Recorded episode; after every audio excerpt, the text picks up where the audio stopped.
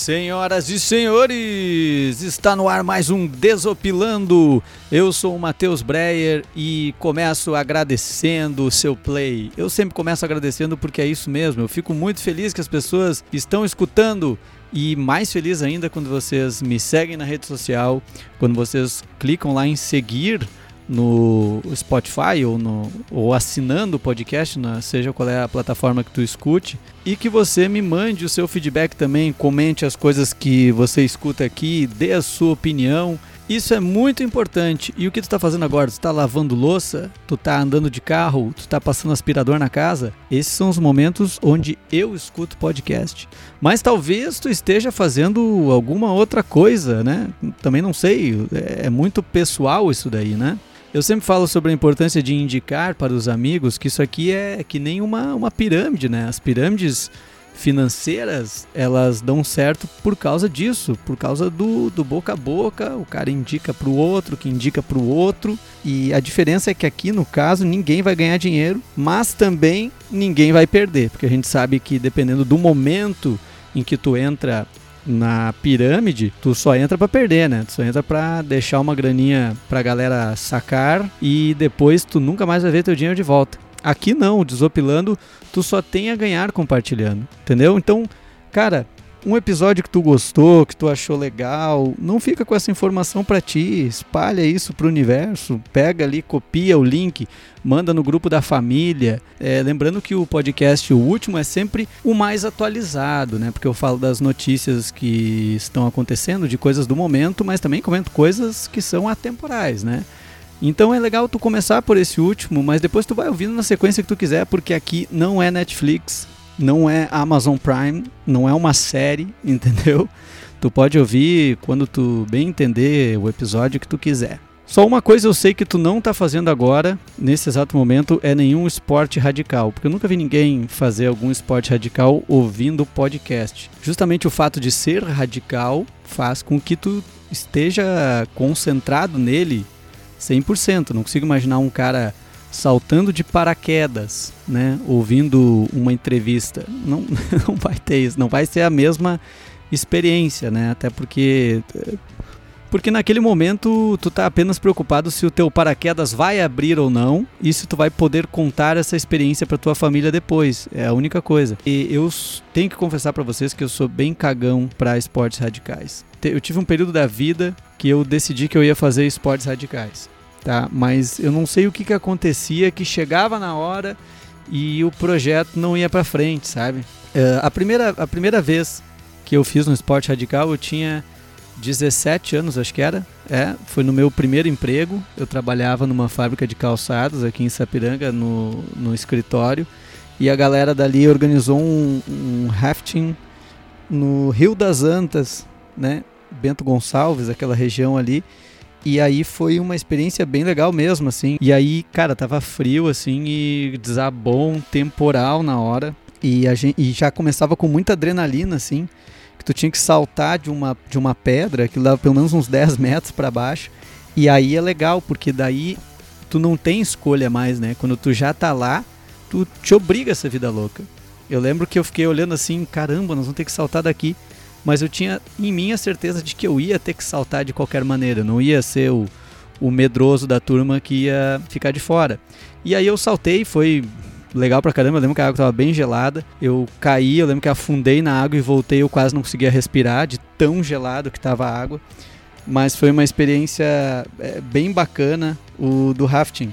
Mas depois disso a gente fez, acho que eu fiz acho que mais umas duas vezes uh, o, o, rafting, mas as minhas outras experiências não rolaram muito. Eu lembro que uma vez eu fui, eu queria, fui com a ideia de fazer um bang jump no planeta Atlântida. Também os amigos meus pilharam, vou fazer bang jump, vou fazer bang jump, porque a gente foi duas noites no Planeta Atlântida e a gente foi na primeira e aí o pessoal viu que tinha um bang jump aí nos, se planejaram pro segundo dia para saltar. E cara, eu vou dizer para vocês que eu tava muito cagado mesmo assim, só que eu também não podia dar para trás, né?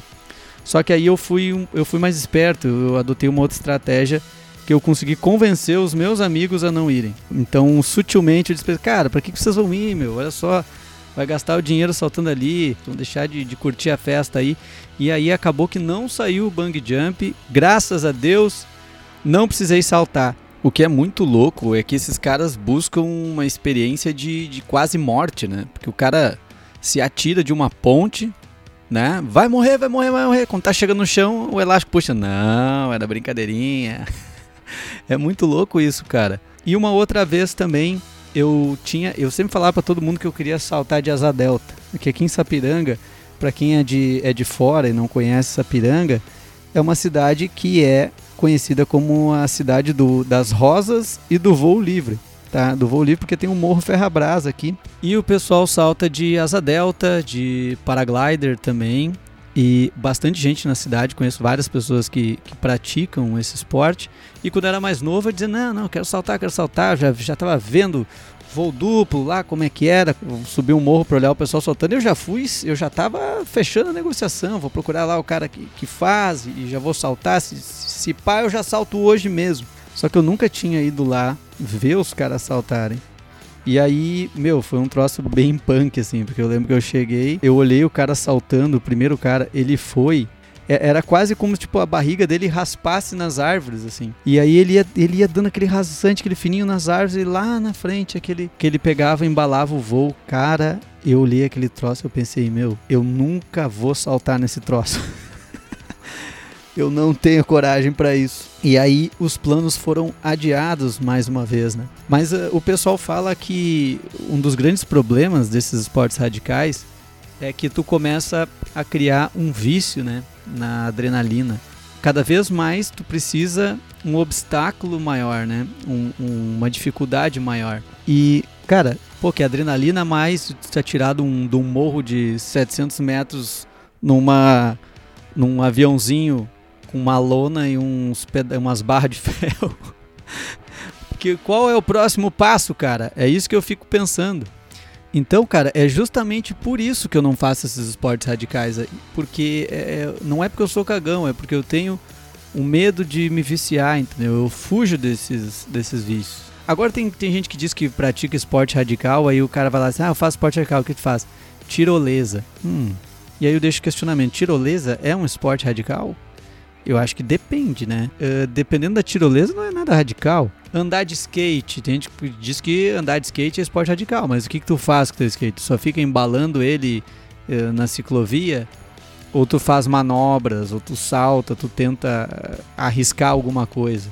O roller também era, era meio radical. Tinha uns amigos meus que desciam lombas, aquelas lombas, ficavam um lá embaixo cuidando para ver se vinha carro e os caras se atiravam daquilo. Tu imagina, vários levavam tombo, que se quebravam e tudo.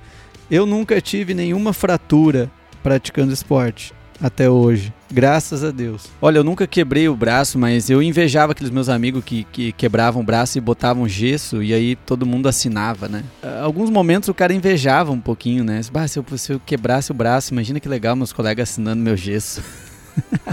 o que eu fui viciado mesmo era em futebol, né? Futebol era uma coisa que eu, que eu gostava muito de jogar. Quando eu era mais novo, eu jogava várias partidas no dia. Eu saía, chegava em casa, daqui a pouco alguém ligava, vai ter um joguinho lá e tal. Eu já saía, jogava de novo. Cara, é, hoje em dia, se eu for jogar futebol, eu preciso de uma preparação antes, sabe? Um amigo meu um dia me ligou, tá livre hoje? Vamos jogar bolas de noite. Esse cara, tu, tu me avisa assim, cara? Hoje de manhã, assim, pô, me avisa com uma certa antecedência. Eu, eu começo a dar uma, uma caminhadinha, uma corrida, eu para eu fazer uma musculação primeiro, para me chamar assim logo para jogar bola. Tá louco? E cara, a última vez que eu joguei bola, eu fiquei uma semana quase sem andar, porque é uma atividade é uma atividade intensa realmente, né? O que tem o um problema da, do esporte competitivo. A gente não quer só participar. Tem coisas que a gente vai fazer que tu vai lá de boa fazer aquele. Tu vai fazer uma, uma corrida, beleza, faz uma caminhada. Ah, vou dar uma voltinha de bicicleta. Agora, quando tu vai, por exemplo, jogar um, um, futebol, aí é competição, cara. Tu vai dizer pro cara que tu tem que controlar a tua intensidade, não, vai, vai, no, vai no teu nível. Vai na tua intensidade aí, não. Ó, oh, não, não, não dá esse pique aqui. Que nada, velho. Tu tá competindo. Tu quer dar o teu melhor, tu quer ganhar o jogo. Tu não, tu não tá nem aí, tu já tá morto, mancando, mas tu vai dar aquele último gás. Cara, e futebol é muito engraçado porque tem muito cara que pratica futebol uma vez por semana e acha que é atleta, né? O cara vai lá, não, pratica esporte, pratico, pratico, pratico esporte há muito tempo. Aí tu vai ver o cara joga uma partidinha na semana dando um migué, tá lá com 150 quilos, uma baita de uma pança, ele só fica parado lá tocando uma bolinha para um lado e para o outro, e ele tá focado mesmo é no pós-jogo, né? O que o mais legal de tudo é o churrasquinho e a cerveja depois. E o cara acha que é atleta. Agora, se eu começar a fazer uma reflexão aqui para vocês, o que, que é mais radical, né? O que, que é mais radical? o cara saltar de asa delta ou o cara com 150 quilos fora de forma, cheio de placas de gordura nas artérias, o cara jogar um futebolzinho. Esse conceito de esporte radical, né? O que, que é esporte radical? Se a gente for parar para pensar a fundo, eu acho que está diretamente ligado à tua idade, né? devia ter um coeficiente para definir. Por exemplo, se pegar um idoso de 90 anos, mandar ele sentar no chão e levantar, isso é extremamente radical para ele. Eu que ainda não tenho 40, já tô sentindo que já é um pouco mais pesado fazer isso agora. Imagina quando eu tiver 90. Uma das piores coisas de ficar velho é que a gente vai ficando mais responsável, né? Porque quando tu é novo, tu é bem vida louca, inconsequente. Tu pensa, eu vou me atirar, vou fazer bang jump, vou, vou saltar de paraquedas. Aí o cara fica mais velho e olha os caras saltando de bang jump numa ponte fica pensando, mas que responsabilidade desses caras, não têm família. Imagina os filhos e a mulher em casa, os pais como devem estar desesperados. É, mas eu não sou tanto dos esportes radicais, também não sou muito é, das lutas também. A única experiência que eu tive com lutas foi com o judô na faculdade, né? Para quem não sabe ou não me conhece, eu sou professor de educação física formado, né? E na faculdade a gente tinha que tinha que fazer uma disciplina de luta e eu fiz judô. E é engraçado que é o seguinte, né? Ela tem muita, muita aula prática, né? As aulas eram direto no tatame. A proposta era diferente, não era tu sair dando pau nos outros, sabe? Não era, é, não era lutar especificamente. A gente aprendia a, a didática da iniciação no esporte, né? Como se tu fosse ensinar crianças os fundamentos básicos do judô. Só que era prática. O professor formava as duplas de acordo assim com a estatura, entendeu? Porque ficava mais fácil. Ele foi formando assim, não, tu, você, esse com esse, aquele com ele. E casualmente tinha um cara que era muito maior que eu e tava sobrando uma guria que era mais ou menos do meu tamanho. E aí o cara disse: "Não, não, não vou deixar, então tu fica ali com ela". Daí eu fiquei, cara, por um lado, era legal porque não era o cara gigante que ia bater em mim, né? Por outro lado, era uma guria ali comigo, né? Então eu também ficava um pouco assim com receio de, ah, vou emplacar um golpe e, e daqui a pouco machucar a pessoa, né? Eu ficava naquela assim. Só que, cara, eu vou dar a real para vocês. Eu tomava um pau da guria. A guria era duas vezes mais forte que eu. Teve uma vez que a gente tinha que fazer um, uma técnica de, de projeção que tu é, enganchava assim no kimono e tu jogava a pessoa por cima de ti e a pessoa caía com as costas no chão do outro lado. Eu fui eh, arremessar a guria, eu não consegui na primeira. Ela disse pra mim assim: Deixa eu tentar. Cara, a guria me jogou longe. Cara, é aquele semestre, eu lembro que eu fiquei sempre cheio de roxo, assim, cara. Eu tava sempre com, com roxo no lado do quadril, assim, de, de, de tanto cair no chão. Não aguentava mais, cara. Eu queria que terminasse logo aquele semestre. Então, eu não sou muito das lutas. Como eu estava falando de esportes radicais, uh, eu já vou trazer uma notícia aqui, ó. Olha o perigo do esporte radical, ó. Piloto de Mato Grosso do Sul é internado após ser atacado por jumento durante pouso. é, de Campo Grande, ele pratica voo livre e foi mordido e arrastado por 20 minutos depois de pousar em pasto no interior de Goiás. Olha, já pensou? O cara sobrevive ao salto de asa delta. Aí o cara pousa e é atacado por um jumento e pode morrer. So, que, que o cara morreu de quê? Ele morreu praticando voo livre. Ele caiu, não, não. Um jumento mordeu ele. Porque o jumento atacou ele e arrastou ele mesmo, cara. Ele teve que parou no hospital, foi salvo porque chamou pelo rádio um amigo que foi lá e resgatou ele. Olha, eu não vi um jumento ganhar tanto destaque assim desde a época dos Mamonas Assassinas.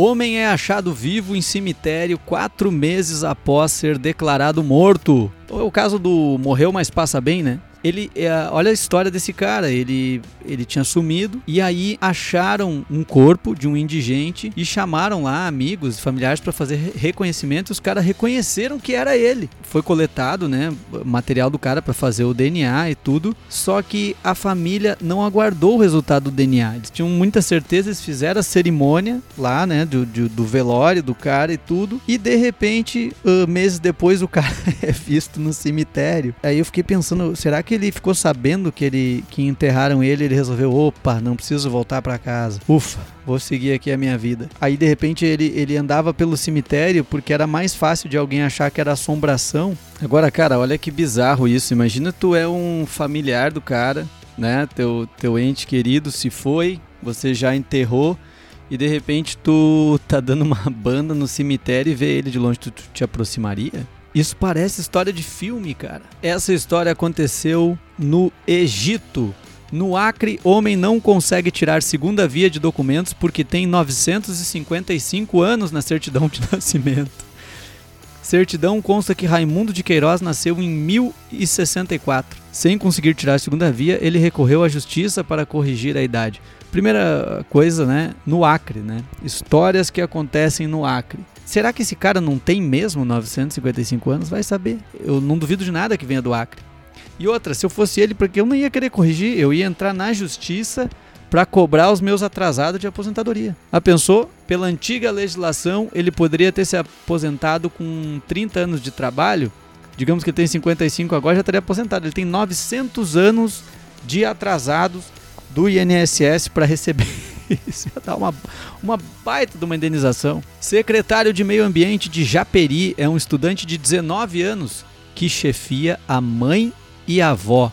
Yuri Oliveira, nomeado em abril, tem salário de 10 mil reais, mas pediu e recebeu o auxílio emergencial em abril e maio. Secretário não tem qualquer experiência em gestão pública. Cara, 19 anos, e tu que tá aí com 19 anos, só mexendo, fazendo videozinho no TikTok sem utilidade nenhuma na tua vida. Ali tem um rapaz ali, ó, que por méritos próprios, com 19 anos, já ganha 10 mil e é secretário numa prefeitura.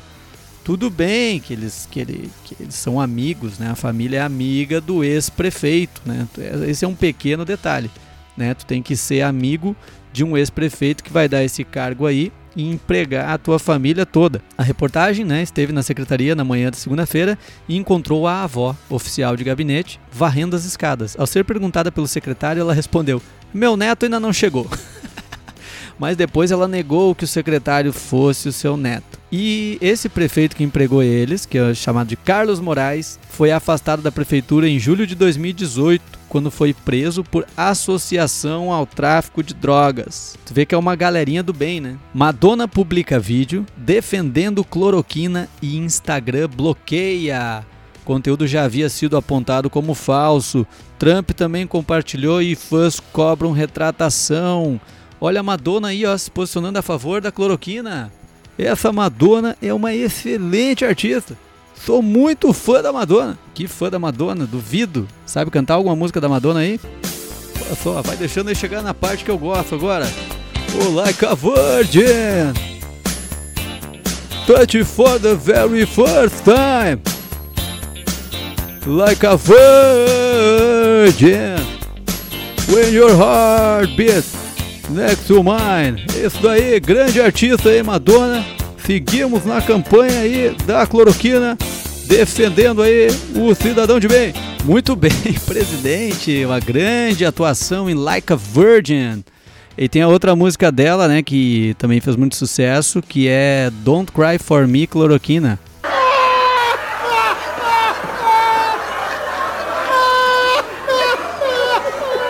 Dono de supermercado em Bruce Rock, a 240 quilômetros de Perth, Austrália, afirmou ter ateado fogo no estabelecimento para acabar com o coronavírus e proteger os clientes. Ele afirmou ter ficado obcecado após clientes manifestarem preocupações com a higiene no supermercado.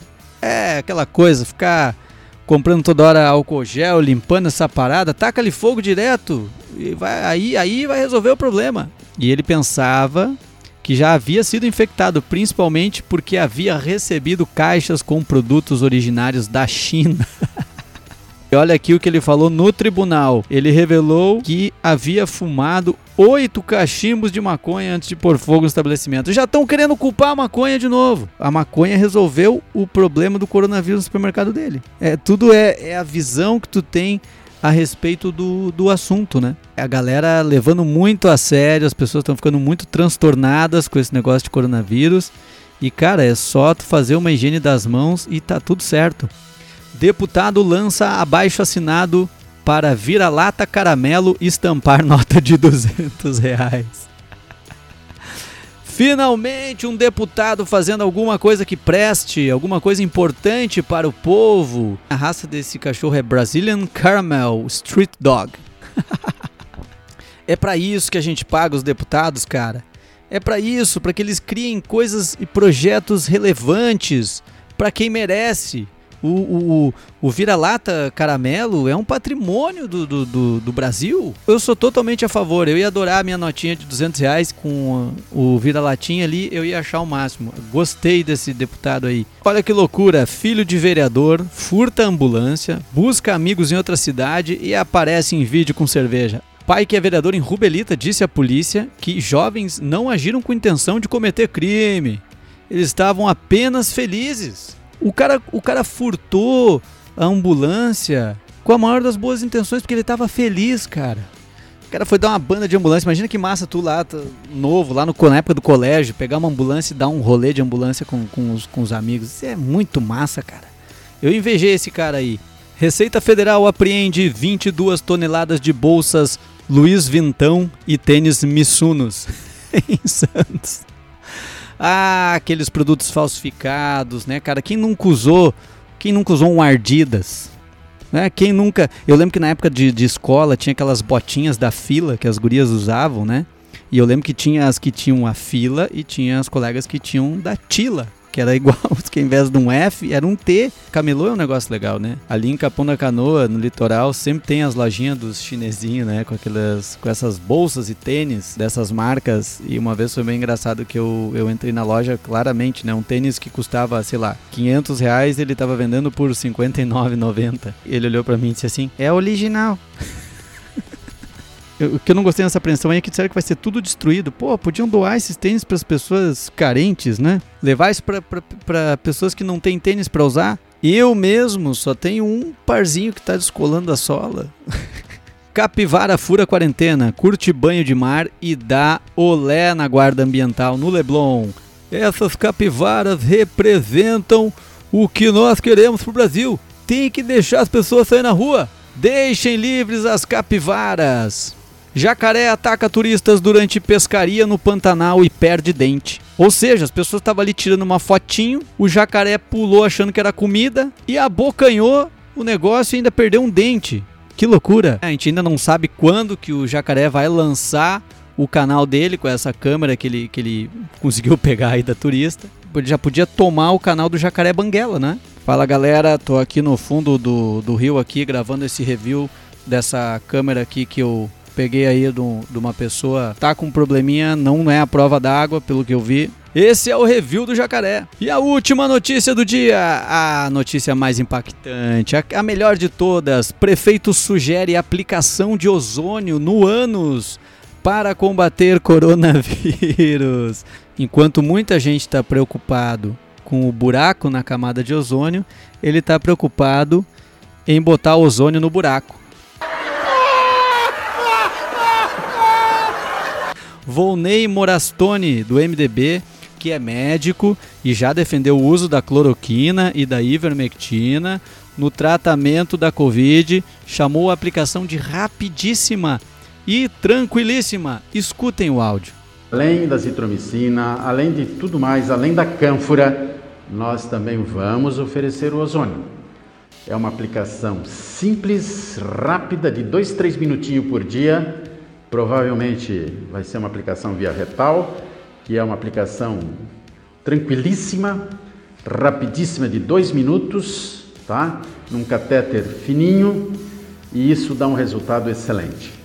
Nós vamos em breve estar implantando isso também. E aí a pessoa tem que fazer durante 10 dias seguidos, são 10 sessões de ozônio. É um cano bem fininho, é questão de 2, 3 minutinhos, 10 aplicações. É... Cara, eu fiquei pensando, e se o, o cara que participa como voluntário dessa, dessa pesquisa, que vai tomar 10 injeções de ozônio no rabo e depois chegar à conclusão que não funciona? E aí? Agora eu tô esperando, ó, ele defendeu a cloroquina e ivermectina. O Bolsonaro deve, deve concordar com esse cara. Eu tô esperando o presidente fazer aí a demonstração para nós, já que ele, ele gravou ele tomando cloroquina, né? Todo dia ele publicou o vídeo da cloroquina. Quero ver se ele tem essa coragem. Olha, no tocante da questão do ozônio aí, não se tem nenhuma comprovação científica disso daí. Ah, agora precisa comprovação científica, não é mesmo? Vou deixar esse tratamento para a turma do João Williams Olha, eu não sei se realmente comprovarem esse negócio aí, que isso aí funciona mesmo. Eu vou, eu acho que eu vou começar a defender a cloroquina também. Eu acho que a cloroquina, eu acho que a cloroquina é um pouco menos arriscada do que esse aí. Porque vai, esse aí tem um grande problema que é o seguinte, eu acho difícil que o cara vai, por exemplo, tomar lá tantos dias cloroquina e o cara vai gostar da cloroquina. Essa aplicação de ozônio é uma coisa que de repente o cara pode pegar um gosto. Vai que o cara termina o tratamento e diz, não, eu vou. Acho que vamos fazer umas sessões a mais aí pra, pra garantir mesmo. Será que, será que matou o vírus mesmo? Será que só essas 10 mataram o vírus? Que nem quando o cara vai fazer fisioterapia, sabe? Vai no médico e pede, conseguem prescrever mais 10 sessões aí? Me passa mais 10, 10 eh, infiltrações de ozônio. Então, gente, eu gostaria de é, deixar alguns recados para vocês. Quando for saltar de paraquedas, cuidado onde vai pousar para ver se não tem jumento. Não incendeie o seu estabelecimento para acabar com o coronavírus. Se você quer sumir depois de ter sido enterrado, não ande perto do cemitério, porque vão te encontrar. Se você pratica judô, cuidado para não apanhar da sua coleguinha. Se você joga bolinha uma vez na semana, você não é atleta. Emagreça um pouquinho porque a sua saúde está em risco. E se você tem coronavírus, fica a seu critério aí se quer experimentar esse tratamento novo com aplicação de ozônio no ânus para combater o coronavírus. Eu vou ficando por aqui. Muito obrigado pela audiência. Me sigam lá no Instagram, arroba Um grande abraço e até a próxima. Tchau!